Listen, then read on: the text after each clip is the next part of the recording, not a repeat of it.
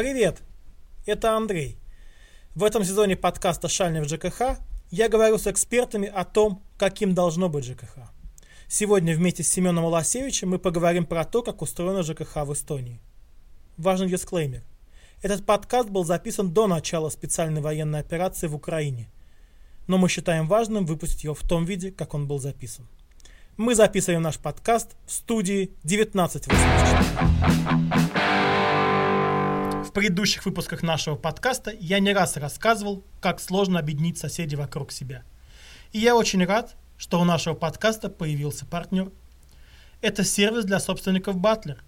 Команда профессионалов, которая поможет вам провести онлайн ОСС, создать спецсчет на капремонт, проверить работу вашей управляющей компании и, если надо создать ТСМ, скачивайте приложение Butler в App Store и Google Play или заходите на сайт butler.social.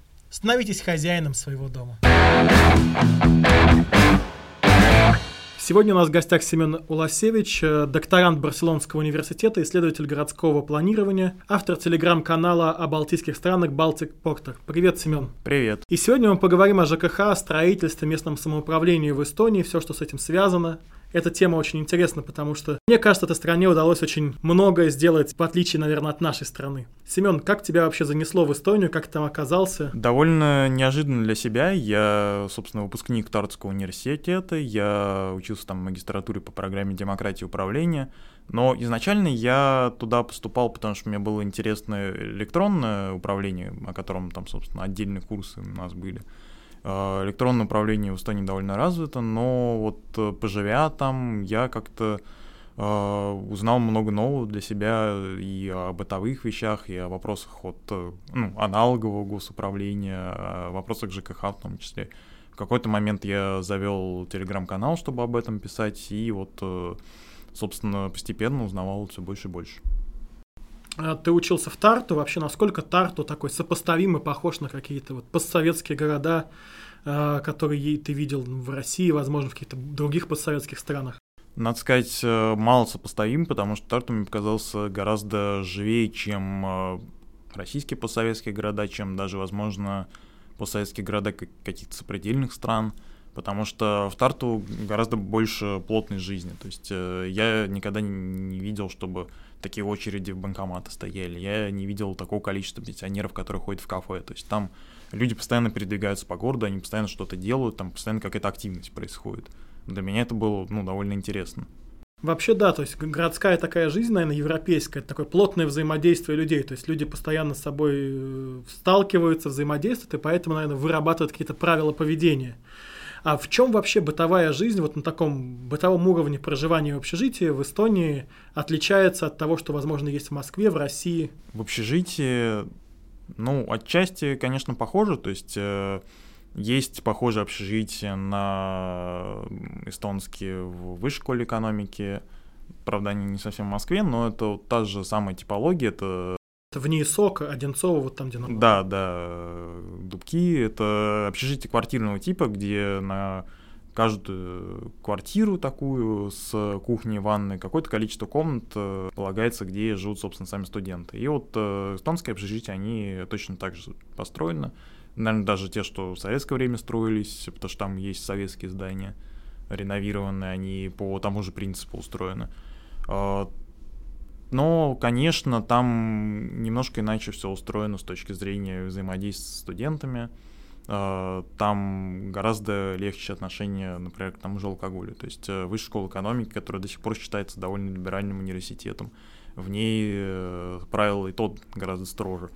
Потому что ну вот как пример, э, в Эстонии можно сдавать э, бутылки, там 10 центов, существуют специальные тара-автоматы, в котором можно сдать бутылку, получить на нее 10 центов. Плохая сумма, если переводить на рубли, то порядка 8 рублей получается. Ну, конечно, то есть, э, конечно, она, это не бесплатное что-то, она закладывается в цену самой бутылки при покупке, и, по-моему, даже цена указывается на ценниках, что там что-то стоит, не знаю, пиво 80 центов плюс 10 центов бутылки, но, тем не менее, это очень хорошо стимулирует вообще не мусорить, сдавать, собственно, стекло на переработку. И, ну, House вот этот комендант общежития, для нее совершенно ее не удивляет картина, когда студенты там, не знаю, месяцами собирают какие-то бутылки, в том числе алкогольные, в том числе от крепкого алкоголя. А, и эти бутылки, например, в коридоре полностью занимают весь пол, все, все ими заставлено, потому что, ну, как бы интереснее получить сразу много, потому что ты эти 10 центов можешь потратить только в том супермаркете, куда ты сдал эти бутылки. То есть можно накопить и провести сразу вечеринку да, за счет да, того, что да, ты сдашь. А, для нее это совершенно не удивительно, то есть э, отношение к алкоголю совершенно другое, но там главное закончить до 23 часов. То есть э, в 23 часа карета превращается в тыкву, наступает очень строгий тихий час, и там нету первого предупреждения. То есть она приходит сразу, если она слышит, что где-то очень громкая вечеринка, она сразу вызывает частную охрану, Частная охрана — это такие молодые мужчины, качки в бронежилетах. И она в сопровождении их приходит э, к источнику шума. И очень вежливо, но очень настойчиво просит прекратить вечеринку, иначе наступит последствия. Как вообще устроена, не знаю, оплата за общежитие? То есть платят ли что-то студенты или нет за то, что проживают в общежитиях квартирного типа? Э, платят, конечно. То есть э, я не знаю, какие цены сейчас, но мне это обходилось относительно дешево в летнее время года. А, зимой, конечно, все становилось немножко хуже, потому что отопление. А, то есть это по сути та же самая платежка, как вот у нас есть за квартиры, скажем. То есть ты платишь э, не только там за найм, грубо говоря, за съем да, общежития. Да, да, конечно. Э, это интересно, потому что, мне кажется, ну, отчасти это формирует какое-то такое ответственное отношение и понимание у студентов, которые 18 лет уже сами начинают оплачивать э, ЖКХ в том числе, потому что у нас это все построено так, что у нас общежитие, ну, либо бесплатное, либо около бесплатное, и ты, мне кажется, не платишь за, за потребление ресурсов точно. Ну, к сожалению, в общежитии квартирного типа невозможно, ну, как и в любом, наверное, общежитии, невозможно разделить, кто именно пользуется ресурсами. То есть счетчик ванны стоит на всех шестерых человек, которые живут в этой квартире, и даже если я конкретно не пользуюсь чем-то или пользуюсь меньше, если я не жгу электричество, то я все равно как бы плачу часть от общей доли. Это стимулирует, наверное, к такому саморегулированию, влиянию на тех, кто экономит ресурсы. Это, возможно, отчасти стимулирует, да, но тем не менее, как бы у меня нет э, никакой возможности отказаться от отопления. То есть э, мое общежитие было достаточно теплое, чтобы я вовсе выключал отопление, оно мне было не нужно но платить за него приходилось. Интересно, а сколько получается, ну вот в среднем платеж э, в летние месяцы был? В летние месяцы это, ну, опять же, цены сильно изменились, мое общежитие сильно подорожало в последнее время, но это было, возможно, около 100 евро в месяц. В зимние месяцы, ну, соответственно, это увеличилось где-то в два раза все переводим немножко в рубли, тогда, тогда, тогда сколько тогда стоил евро, получается? Это было тогда порядка, наверное, 60 с чем-то рублей, да? Да, возможно. В целом, с Москвой, наверное, более-менее сопоставимо будет. Единственное, что у нас э, могут не отличаться платеж за зимние и летние месяцы. Ну, у меня нет опыта жизни в общежитиях здесь, в России, но я предполагаю, что да, то есть цены, в принципе, довольно похожи. Интересно, а вообще как э, устроено обучение, наверное, вот э, как учат городскому планированию, городскому управлению в Эстонии? То есть есть какие-то, может быть, отличия принципиальные от того, как это устроено у нас? Я, я бы не сказал. То есть, э, конечно, я могу сравнивать только бакалавриат с магистратурой. Магистратура — это всегда немножко по-другому построенный учебный процесс, в котором больше упор на самостоятельность какую-то, но по сути это вот э, есть такая модель перевернутого класса, когда сначала читаешь, а потом обсуждаешь э, уже прочитанное в собственно, с преподавателем. Вот э, примерно по такой модели, скорее, у нас было выстроено взаимодействие. То есть это были бесконечные постоянные семинары. То есть э, э, у меня было там много эссе, много писать надо было, много читать текстов каких-то, но вот лекций в классическом смысле было довольно мало. А какое внимание вообще ЖКХ уделяется в городском планировании? То есть это как-то рассматривается, как-то уделяется этому, не знаю, отдельное внимание Э, в рамках учебной программы? Я бы не сказал, что на моей программе это, этому уделялось особое внимание. На моей программе больше уделялось внимание государственному управлению в, в каком-то ключе электронного государства, то есть э, вот э, все эти карточки, которыми постоянно эстонцы пользуются, чтобы получить какие-то услуги. То есть в Эстонии невозможно пойти в аптеку купить что-то, кроме там витамина, если тебе это не выпишет по рецепту врач, а врач выписывает эти рецепты тебе на карточку твою, и, собственно, ну, в аккаунт какой-то привязанный к этой карточке. И, собственно, уже в аптеке эту карточку сканируют и смотрят, что тебе прописали. И, соответственно, все, в общем-то, услуги привязаны, в том числе и голосование, в том числе получение госуслуг каких-то, там банки тоже во многом привязаны именно вот э, к этой карте. Здесь, здесь уже нет рецепта, который написан врачом и который может прочитать только избранный. Да. Но, тем не менее, да, этим активно пользуются. И, собственно, вопросы вот как раз с э, голосованием в интернете, то, что в Эстонии, в общем-то, развито довольно. Это вот один из фокусов был моей учебной программы. Эстония 30 лет назад, то есть там 30 лет и 2 месяца стала там независимой полностью государством, распался Советский Союз. А стартовые позиции были во многом очень похожи на наши. То есть как удалось э, и как менялась сфера ЖКХ в Эстонии за эти постсоветские годы? То есть получается за три десятилетия, за это время там уже одно поколение вырастает полностью и начинает расти второе. Там изначальные условия были довольно похожи. То есть, если мы посмотрим на Восточную Германию, то там не было приватизации э, жилья такой массовой, как э, в России. А в Эстонии как раз э, это шло примерно по тому же сценарию, что и у нас. Там, по-моему, в 93 году прошла приватизация жилья, и люди точно так же обрели квартиры в собственность. Но там сразу подошли к этому немножко иначе, организовав эти квартирные товарищества, которые собственно, похожи на наши ТСЖ. Э, и практически сразу в законах каких-то, которые были приняты еще в начале 90-х, прописали, что где-то там к 2002 году вся поддержка со стороны государства и местных самоуправлений, домов, э, где не созданы эти квартирные товарищества, прекратится. Поэтому они, с одной стороны, провели очень похожую на нашу реформу, но с другой стороны, они изначально закладывали такой очень, ну, праволиберальный, скажем так, подход к тому, что люди должны как-то крутиться сами, то они должны учиться сами управлять своей собственностью. Это очень интересный вопрос, потому что у нас там есть сроки действия реформы, там есть такая дачная амнистия, жилищная амнистия, бесплатная приватизация. Она у нас, по-моему, каждый год продляется еще там на два года вперед и люди не чувствуют своей ответственности какой-то вот конечной точки, после которой они не смогут там приватизировать квартиру, поэтому возможно, у нас идет все дольше, чем в Эстонии. А почему? Вот в чем была вот сила какая-то политической воли? Ведь это же несет в себе политические издержки, когда так люд, людям обозначаешь жесткие сроки и потом не двигаешь, потому что всегда же будут люди, кто там не успеет приватизировать вовремя квартиру. Мне на самом деле неизвестно, почему. Скорее всего, потому что, в общем-то, довольно либеральные люди изначально пришли к власти в 90-е. Но, тем не менее, я считаю, что это, наоборот, довольно рациональная вещь с политической точки зрения, потому что, собственно, ну, банально гораздо легче политику, когда люди набивают свои шишки себе сами.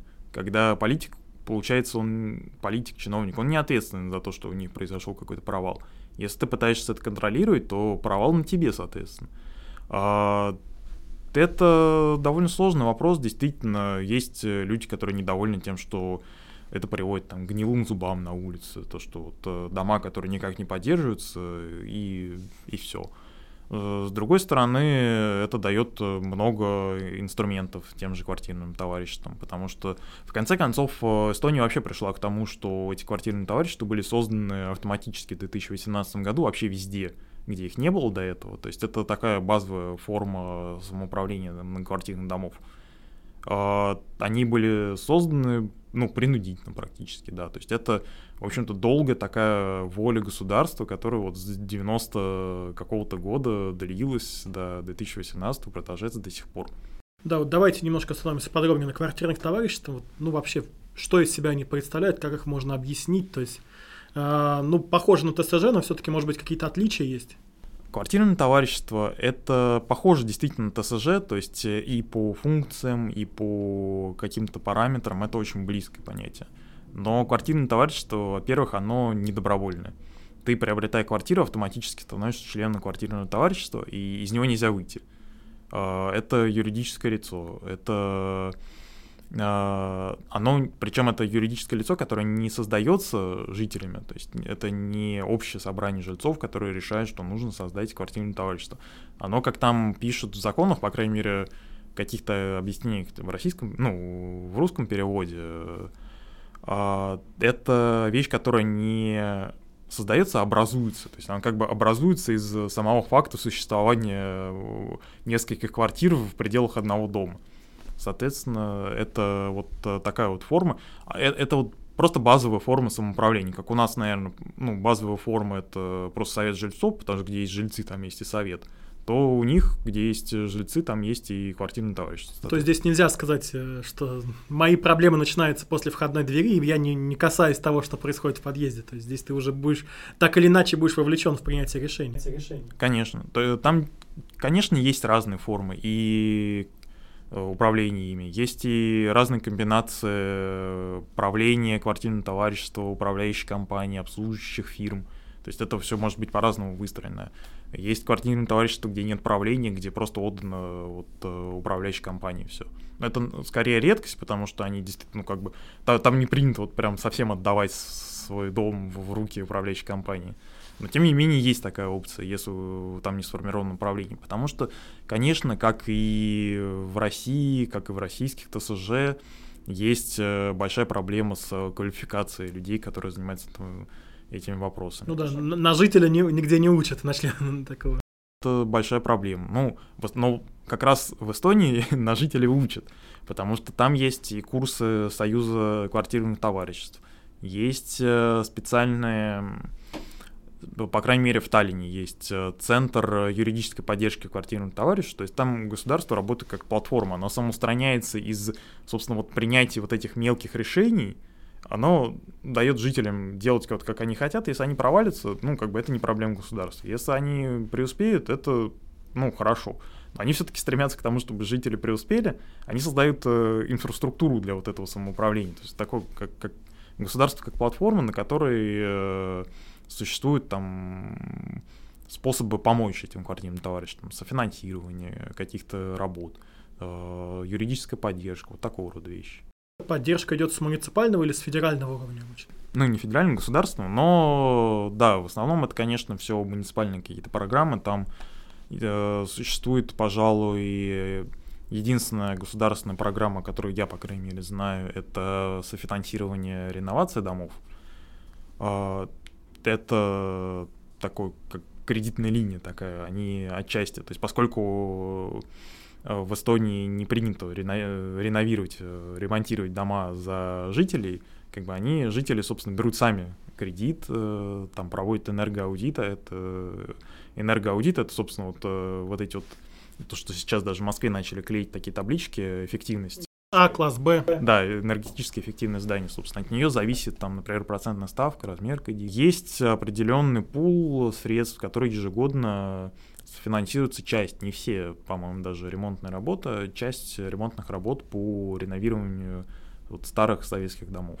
Это именно такая реновация, потому что ну, мы немножко испорчены Москвой, где у нас реновация, это значит снесли, построили, переехали в далеко отсюда. Да, то есть, э, да, действительно надо говорить, что советские районы панельные, как э, в Тарту, так и в Таллине, они стоят там, где стояли, и вот, э, собственно, по многим причинам, о которых мы уже говорили, у жителей есть много причин оставаться вот внешних и внутренних, оставаться там, где они сейчас есть. То есть у них их, если их дом снесут, как бы их никто не переселит в какое-то там новое жилье, потому что, ну, так, так вышло. То есть, конечно, там э, откровенно как бы людоедских каких-то решений не бывает, то есть там им помогут, но в целом проблема частной собственности — это проблема собственника. Ну да, то есть люди, если люди, скажем так, доверятся плохому управлению, выберут плохих людей в правление, которые приведут квартирное товарищество краху, государство их не спасет в конце. Да? Ну, скорее всего, нет. Э, конечно, там в каком-то судебном порядке это можно решить, но опять же, там вот внесудебной расправы над э, некачественным управлением не будет. То есть там не придет какой-то инспектор, скорее всего, который вот, ну, если управляющая компания откровенно не нарушает закон, конечно. Если она просто плохо справляется со своими обязанностями, то это уже, ну, вопрос, наверное, судебного разбирательства будет все-таки.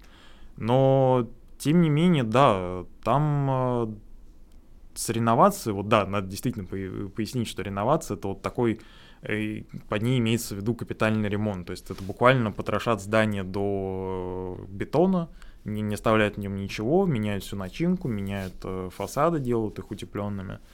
Э, вот такого рода. Это действительно жители на это берут кредит. То есть э, одна из функций квартирного товарищества это вот, получение этого кредита. Они собственно, в платежных квитанциях там жители могут сами устанавливать какое-то отчисление, которые идут на такие вещи.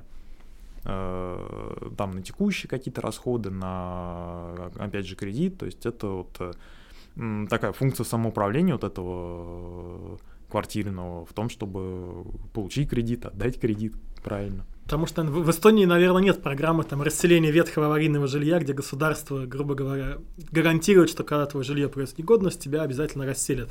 Гарантий, вот гарантий именно нет. То есть государство помогает людям сделать что-то самим, но оно не делает это за них.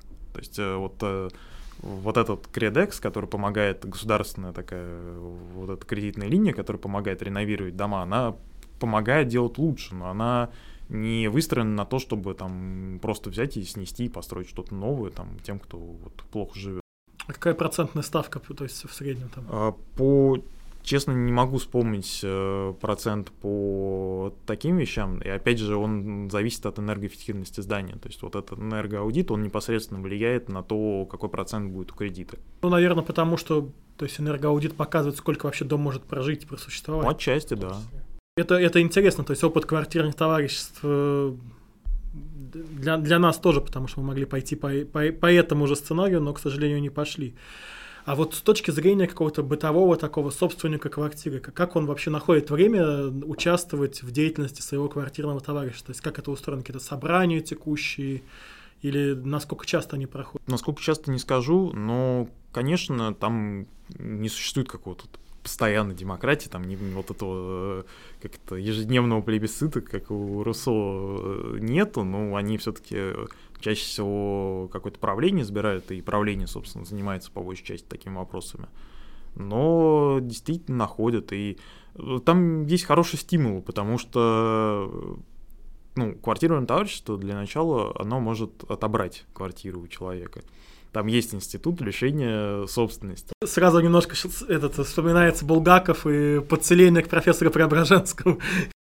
Там наоборот выселят. То есть, если человек, например, дебаширит, если человек э, принципиально не платит какие за какие-то вещи, там может э, в конце концов привести к тому, что его просто вот решением Э, там процедуру вот отъема, и она может запуститься решением квартирного товарищества. То есть это как бы больше контроль такого института гражданского общества, а не государства над, над соблюдением каких-то правил проживания, то есть шум. Ну, конечно, то есть там даже были какие-то, э, я думаю, кейсы, когда там каких-то алкоголиков могли э, выселить. Ну, это не очень гуманно, наверное, для нас звучит, но вот тем не менее, как бы у людей есть инструмент э, жить для того, чтобы обеспечить жизнь в каком-то комфортном окружении, где нету проблем безбилетников, где нет проблемы там вот этих вот нехороших квартир и всего э, что сопровождается как бы с этим. Да, у нас просто это в основном такая идет апелляция государства, что государство должно обеспечить тишину, соблюдение каких-то правил, а здесь это больше люди занимаются сами этим. С точки зрения, вот, допустим, Эстония известна как там, проводник электронных государственных услуг, как-то это сказывается на процессах вот, э, принятия решений, может быть, какие-то системы онлайн-голосования квартирных товариществ, то есть какие-то вот такие цифровизации на уровне принятия решений или что-то такое? Мне такое не знакомо, потому что, по крайней мере, какая-то государственная система голосования, она существует все-таки для ну, государственных выборов, настоящих выборов, как бы, которые проводятся органами местного самоуправления государством. То есть э, Скорее всего, нет. Там бывают какие-то эксперименты на этих платформах разные. Ну, возможно, есть какой-то инструмент, но вот я точно про него не могу сказать. С точки зрения бытовой, вот одна из самых таких актуальных, острых тем, наверное, в России это вывоз мусора и его утилизация. То есть как квартирные товарищи, там, на квартирные дома собирают, утилизируют мусор в Эстонии. Как вообще построен этот процесс? Построен. Сейчас, кстати, по-моему, Москва пришла к похожей практике, что высчитывается просто плата за метр квадратный. То есть э, в Эстонии такая же история, что мусор, вот он высчитывается именно от площади квартиры. То есть каждый платит в соответствии с э, площадью, на которой проживает. Как, ну, то есть это один бак общий или какая-то сортировка на какие-то фракции? Ну, чаще всего сортировка, то есть уже практически нету, я думаю, баков вот с такими какими-то, где, где все просто в перемешку. То есть там какая-то... Опять же, Эстония, она хоть и маленькая, но там все очень по-разному.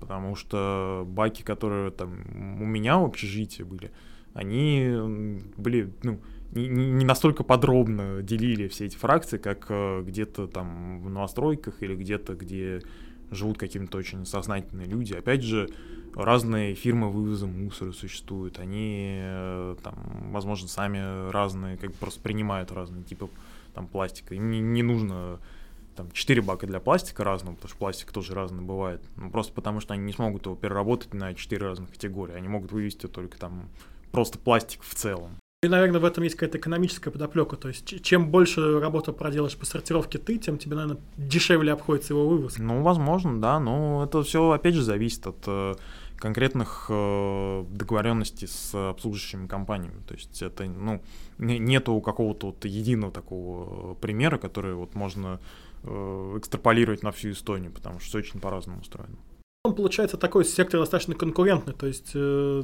несмотря на то, что квартирное товарищество есть на каждом доме, это не значит, что оно само нанимает у себя весь штат там дворника, слесаря, сантехника, уборщика, она может прибегать к услугам крупных компаний, да? Конечно, ну, оно может прибегать к услугам крупных компаний, мелких компаний, в общем, каких хочет, то есть там, э, опять же, единственная обязанность э, квартирного товарищества — это чтобы соблюдалась чистота. Как, как это достигается, это уже вопрос как бы рыночной саморегуляции. А, там действительно есть, например, правило, что зимой владелец э, ну, недвижимости, он должен вот перед фасадом там, своей недвижимости убрать снег сам э, на тротуаре, соответственно, не, не на дорогах. Но поскольку как бы многоквартирный дом владельцем все, всего вот суммы этого многоквартирного дома является квартирным товариществом, то вот оно ответственно за чистку своих парковок, за чистку своих этих баков мусорных, за чистку тротуаров у себя. То есть, ну, скорее всего, да, они, конечно, нанимают э, каких-то дворников. Понятно, тут их намного проще менять вот, ну, допустим, я житель квартирного товарищества, там ежемесячно, то есть оплата происходит услуг-то ежемесячно, я получаю платежку. Как, как я могу ее оплатить? То есть как мне оплатить платеж э, за квартиру? Там очень много разных вариантов. Э, конечно, проще, наверное, банку. То есть э, это, опять же, зависит. Ты, как житель квартирного товарищества, можешь э, платить через квартирное товарищество, можешь платить сам. То есть э, вот поставщики, например, электроэнергии, человек может себе выбрать отдельного поставщика электроэнергии, отдельно от всего остального квартирного товарищества. Он будет платить ему. То есть это вот, э, опять же, очень сложно говорить вот такой вот рыночной структуре о том, что существует какой-то единый подход, потому что подход зависит от вот всех этих комбинаций, того, как выстроены отношения между поставщиком и потребителем. Там, соответственно, э, если все просто э, сдают деньги квартирному товарищу, то оно как-то распределяет это само. Если ты выбираешь сам это делать, то ты там, наверное, просто напрямую как-то платишь поставщику электроэнергии где-нибудь на сайте через банк. Ну, потому что это очень про электроэнергию очень интересно, потому что у нас сейчас в России идет тема перехода на умные приборы учета, которые там сами за тебя передают везде показания.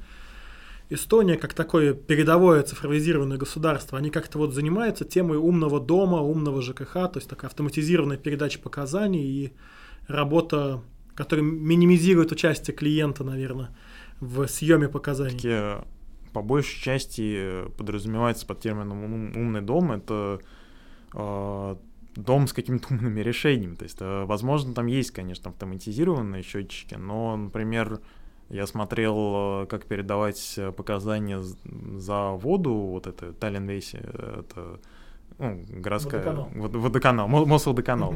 Э, там вообще как бы очень разный вариант. Там от того, что ты можешь буквально им позвонить просто, до специального их приложения. У нас многие любят звонить, да, передавать показания. То есть там десяток разных вариантов, как ты можешь сообщить свои э, данные. То есть клиентоориентированность, то есть подход э, к клиенту к любому. То есть если к этому добавится одиннадцатый вариант умного счетчика, то это будет, ну, как бы просто еще один вариант.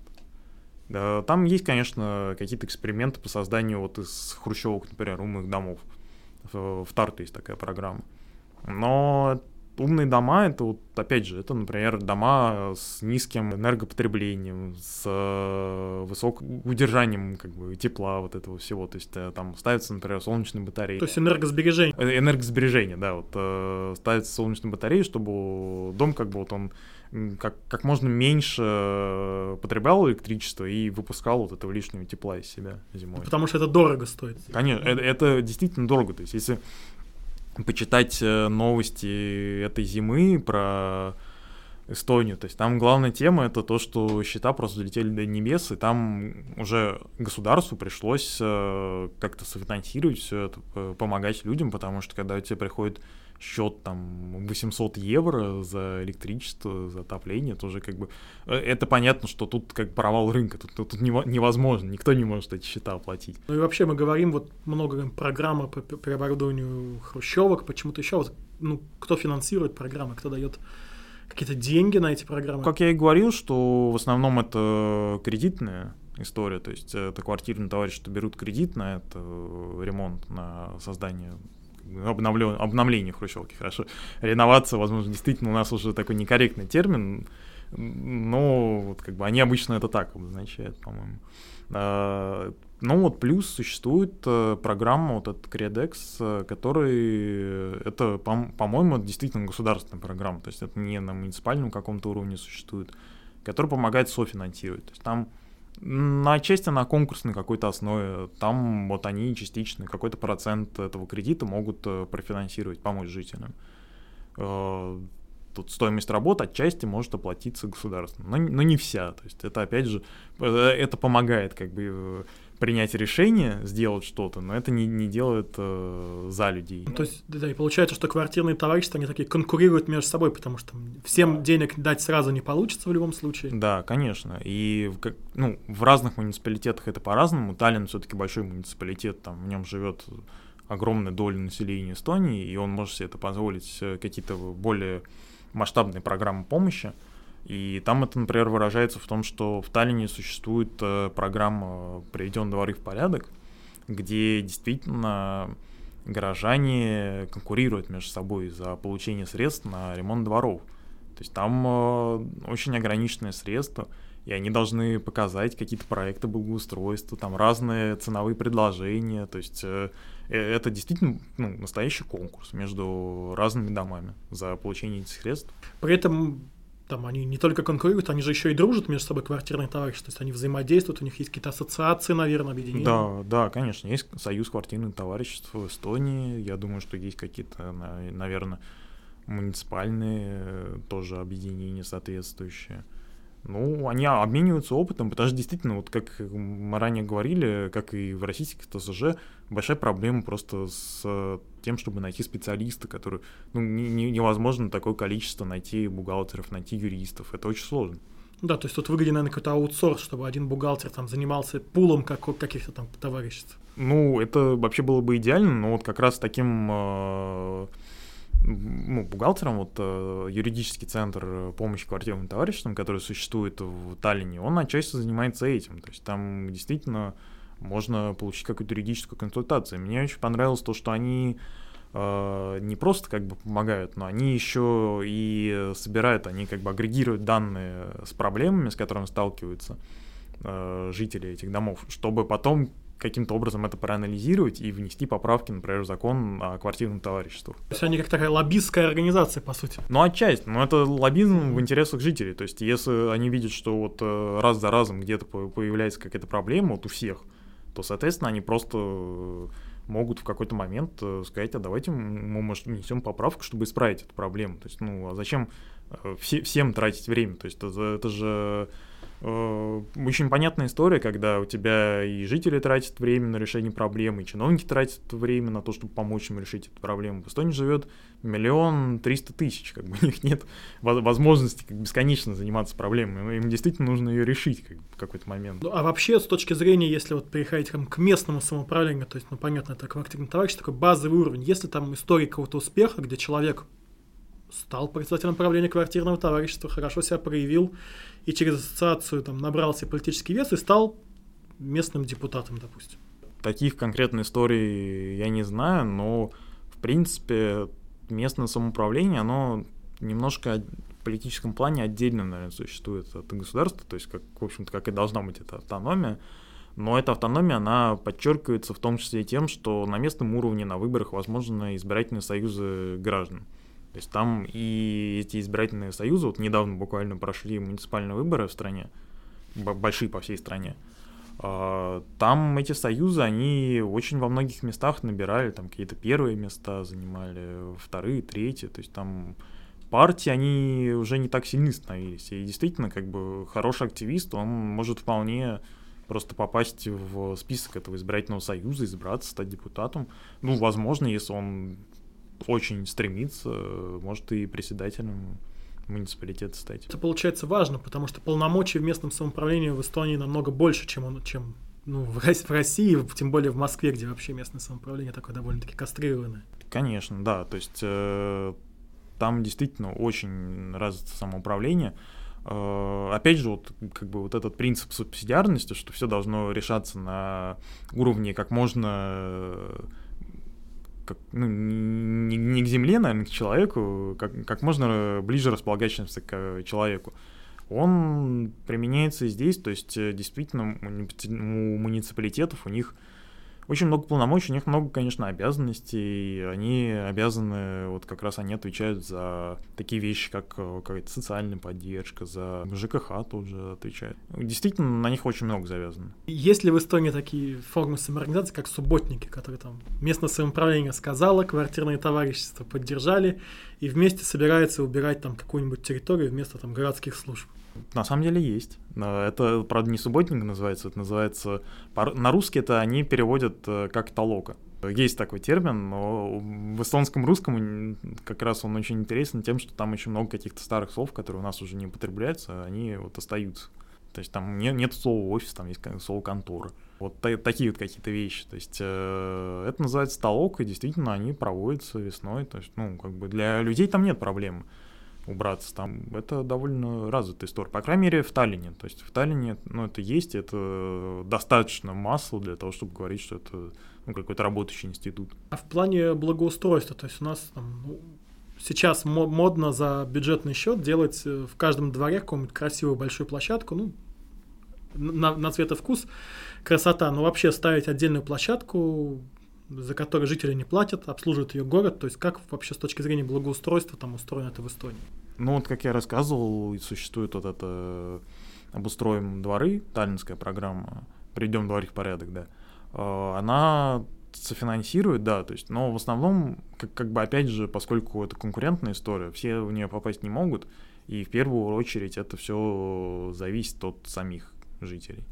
То есть там э, не, невозможно такая программа по которой все, все дворы, там, как в Москве, просто закатывают чем-то, ставят эти безумных количествах э, как э, на академической существует целый город из горок, потому что там поставили, поставили 6 идентичных детских площадок, прям комплексов, они вот прям стоят э, ну, да, да, да, даже не в шахматном порядке, а просто вот как бы склеен. И, конечно, нам такое невозможно, потому что, ну, действительно, Эстония, она хоть и богаче России живет, но это все-таки не настолько богатая страна. То есть там они не могут э, эти деньги просто на ветер бросать.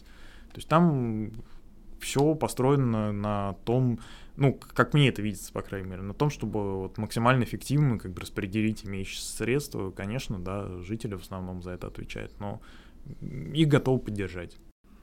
Если говорить о соучаствующем проектировании, то насколько это такая частая практика в Эстонии? А, мне на самом деле не очень знакомы примеры прям большого соучаствующего проектирования в Эстонии. Это, опять же, возможно, если говорить о каких-то локальных проблемах, это просто все решается на уровне там, жителей самих. Как...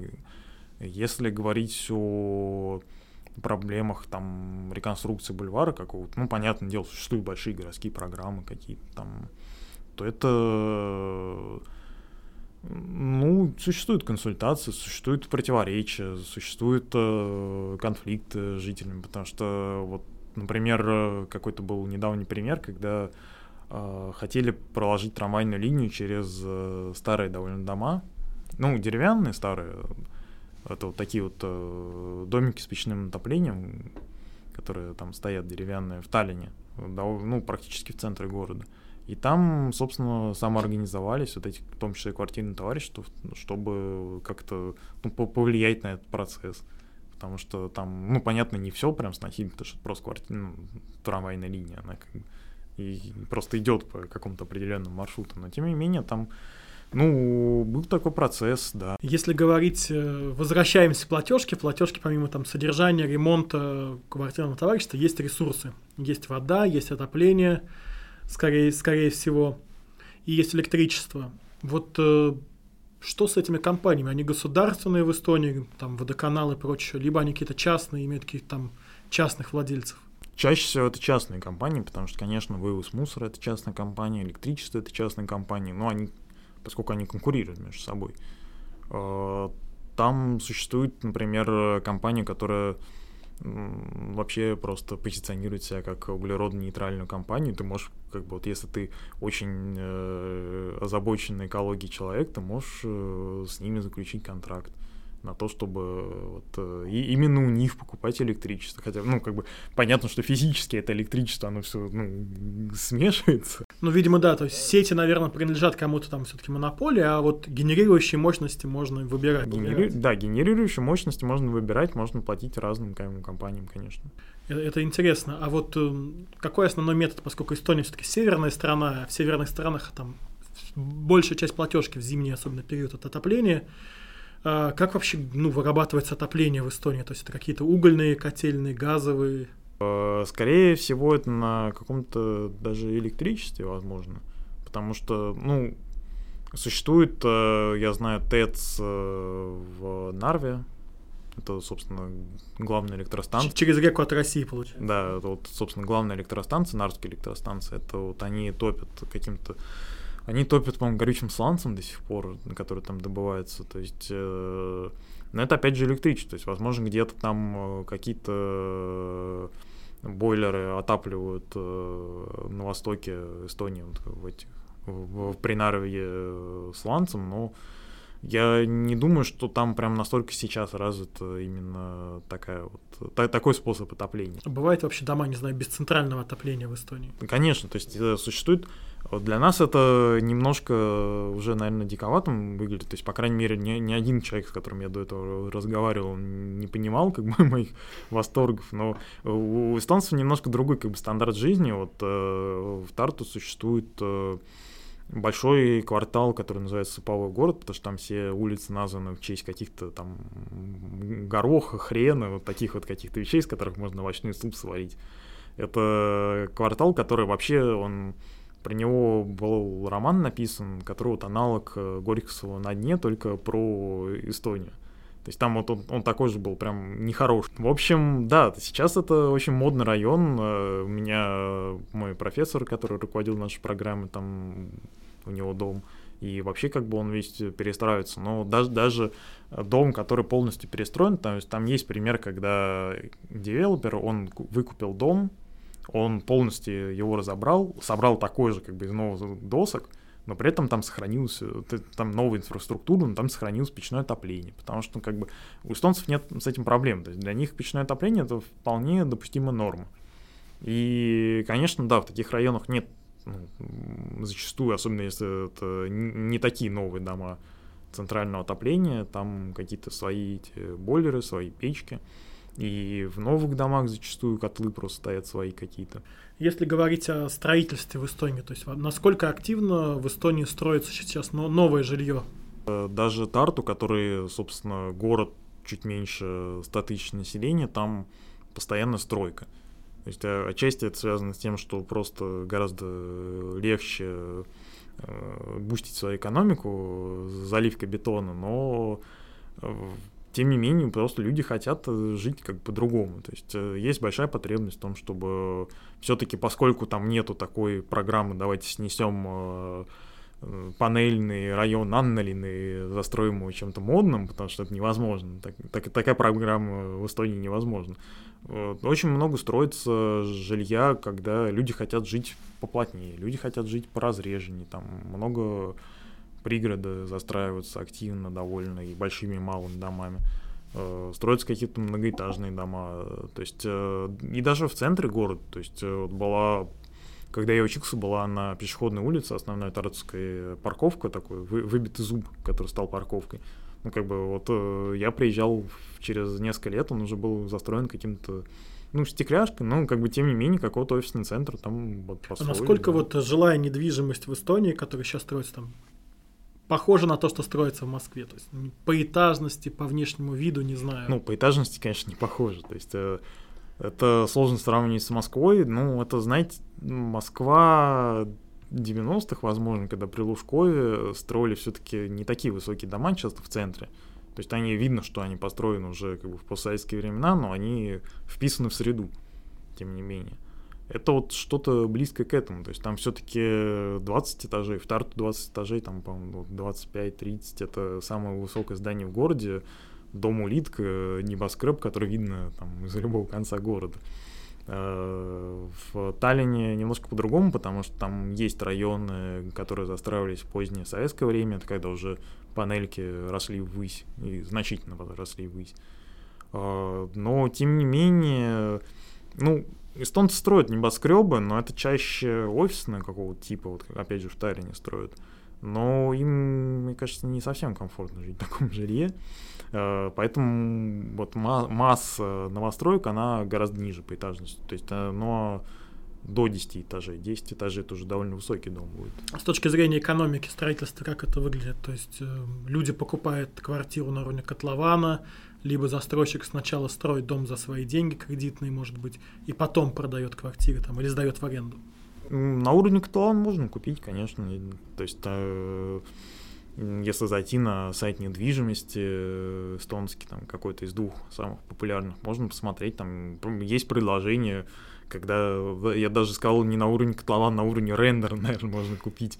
То есть там просто 3D-картинка, но как бы вот уже существует планировка, уже можно, в принципе, покупать себе. Ну, опять же, везде, как и в России, есть, наверное, связаны с этим риски, хотя девелопер, если не наступает какой-то экономический кризис, чаще все-таки в Эстонии доводит дело до конца. И в таких новых домах тоже будет создано квартирное товарищество, когда они будут построены. Оно, оно да, квартирное товарищество, вот как мы уже говорили, оно не создается жильцами, оно образуется по факту. То есть, конечно, да, оно будет создано, э, это его невозможно избежать. То есть квартирное товарищество, оно не создается там, где, например, есть просто единый владелец. То есть, если какой-то доходный дом, вот как до революционной России был, где там, не знаю, просто сдают квартиры, то, понятно, там не будет такого. Там в частных домах тоже не будет. То есть, если есть какой-то владелец или есть, например, э, другой тип владения, просто кооператив какой-нибудь, то там, понятное дело, ну, это не настолько жестко уже работает. А как вообще ну, способ приобретения квартир? То есть люди в основном покупают там на свои, либо там ипотека так же развита, как у нас, и основная масса идет в ипотеку? Ипотека очень развита. Ну, действительно, как бы в Европе, Эстония, она, в общем-то, продолжает этот тренд. Там довольно низкие проценты по ипотеке и очень низкие проценты по вкладам. То есть э, вот, это, вот эта ситуация, она как бы побуждает ну, потреблять. То есть, да, конечно, в Эстонии как и во всей Европе, вот эта политика э, Европейского Центробанка, она все-таки очень сильно влияет и на Эстонию. Да, то есть э, действительно процент э, по ипотеке это где-то, ну, в промежутке между двумя и тремя, наверное, скорее всего, процентами. Такой стандартный, наверное, будет это довольно низко, но там и жилье подороже. То есть э, в Таллине... В Таллине дороже, чем у нас в России. В Таллине квартиру дороже 100 тысяч евро очень сложно найти, даже если это хрущевка. Даже если это однокомнатная хрущевка. То есть э, дома в каких-то новых деревянных домах, о, квартиры в новых деревянных домах, вот как раз те, которые я говорил, вот э, реновированные там даже с печным отоплением, они будут стоить, ну, больше 200 тысяч, потому что это э, модное жилье, как бы, и, ну, понятно, если люди э, потребляют жилье, ну, как бы, девелопер пользуется этим, он может себе позволить, наверное, повысить цену, потому что, ну, это, это, это большой спрос на это существует. Ну, аренда, конечно, она довольно щадящая, то есть там можно арендовать квартиру да, за какие-то приличные деньги, приличную квартиру. Это не все-таки цены на аренду там не будут как цены в каком-нибудь Барселоне. Это э, то, то, что мы можем себе представить. И, соответственно, зарплата, она, которая есть в Эстонии, это там довольно прилично. Это минимальная, ну, средняя зарплата по Эстонии тоже, наверное, больше 1300. Возможно, до полутора не, не дотягивает, я вот точно сейчас не скажу, но это довольно приличное э, значение. И аренда, она все-таки по карману людям. Как несложно, может быть, сегодня нашего разговора было понять, но 30 лет назад мы там с Эстонией были одним государством. Как бы. Если была возможность что-то вот из того, что есть сейчас в Эстонии, в жилищной сфере Эстонии, перенести в Россию, что-то сделать наподобие того, что есть в Эстонии, то на что надо обратить внимание? То есть в чем России поучиться в Эстонии, что перенести сюда? А, мне кажется, что, конечно, сейчас, спустя 30 лет, очень сложно переносить этот опыт. Потому что если мы будем... Опыт Эстонии очень хороший, но если мы будем его переносить сейчас напрямую, это будет очень болезненный процесс. Потому что люди уже как бы приучены к совершенно другому. То есть там, где в Эстонии буквально с 90 там, 4-95, когда были приняты первые редакции этих законов, э, основных жилищных, людей уже приучали к э, тому, что как бы вам придется делать все самим. А у нас такого перелома не произошло.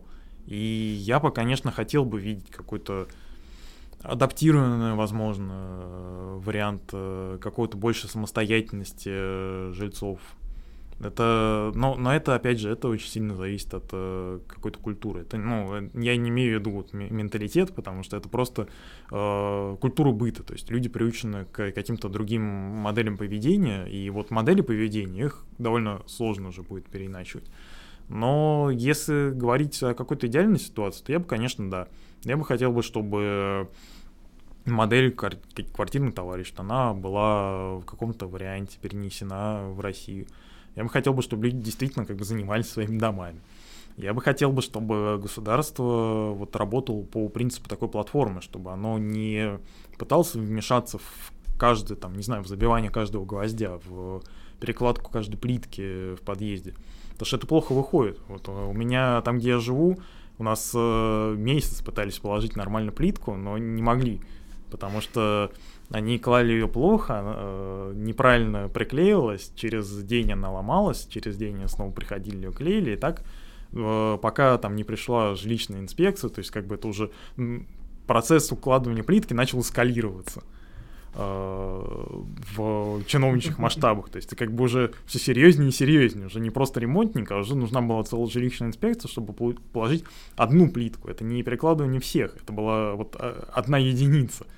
А, я бы, конечно, хотел бы, чтобы действительно вот таких процессов не происходило, чтобы люди могли сами управлять своими домами, чтобы это было банально эффективнее, чтобы государство работало именно по принципу вот такой вот платформы, чтобы оно предоставляло услуги по помощи.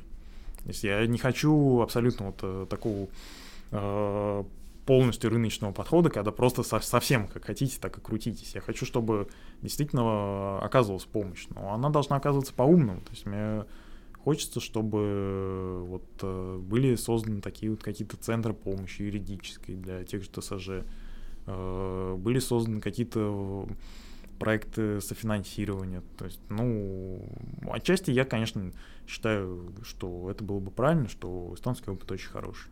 Ну что ж, я думаю, это всем нам бы хотелось такого, на самом деле, никто бы не отказался. И это, наверное, нам надо пожелать друг другу. Большое спасибо Семену Лосевичу за этот подкаст, э, за то, что рассказал нам, как устроена сфера ЖКХ в Эстонии. Спасибо, что пригласили. Всем пока. И спасибо большое вам, что послушали наш выпуск. И нашему партнеру, сервису для собственников Butler. Скачивайте приложение сервиса в App Store и Google Play. Решайте проблемы вашего дома просто и удобно. Подписывайтесь на мой подкаст – в iTunes, Яндекс Музыке, Spotify, Google подкастах, CastBox и SoundCloud. Рассказывайте о нем своим друзьям. Подписывайтесь на мой телеграм-канал. Там будут оперативные реплики и мнения по актуальным событиям из сферы ЖКХ. Задавайте свои вопросы. Огромное спасибо студии 1984 за возможность записать этот подкаст. Если вам нравится то, что я делаю, в описании подкаста вы найдете ссылку на мой бусти. До новых встреч!